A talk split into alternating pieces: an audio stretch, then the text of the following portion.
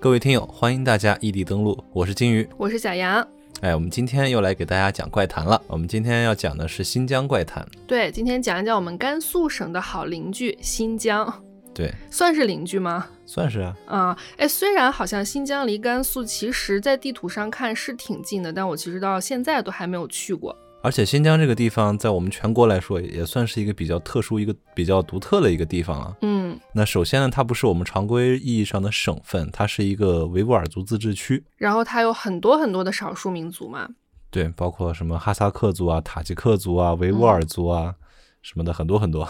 对，而且它的整个面积是非常非常大的。那都知道新疆很大，那到底有多大？你有概念吗？反正，在地图上看就是那么大一片儿， 但具体多少平方米，我还确实没有具体的概念。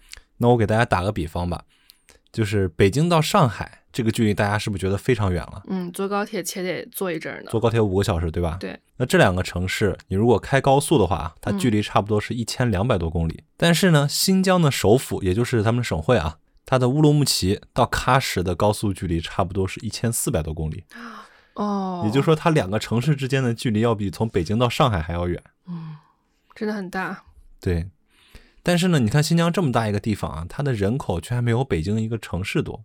嗯，哎，北京我记得是常住人口可能是两千到三千万左右这样吧。对，呃，常住人口两千多万吧，然后流动人口一千多万，差不多这样。所以说，新疆它真的是一个真正意义上地广人稀的地方。我觉得也正是因为它有这么多的少数民族，然后面积也很大，地广人稀，所以造就了新疆这片土地上它独一无二的一些怪谈和传说。对，新疆还有一个很特色的东西啊，就是它有很多的无人区，比如说罗布泊，比如说大海道，还比如说羌塘。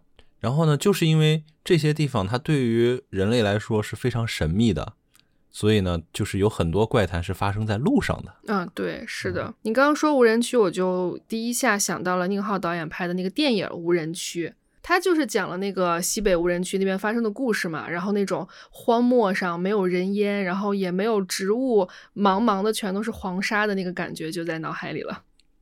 但是我真正去过一次无人区以后，我才觉得就是宁浩拍的无人区啊，它根本就不是无人区，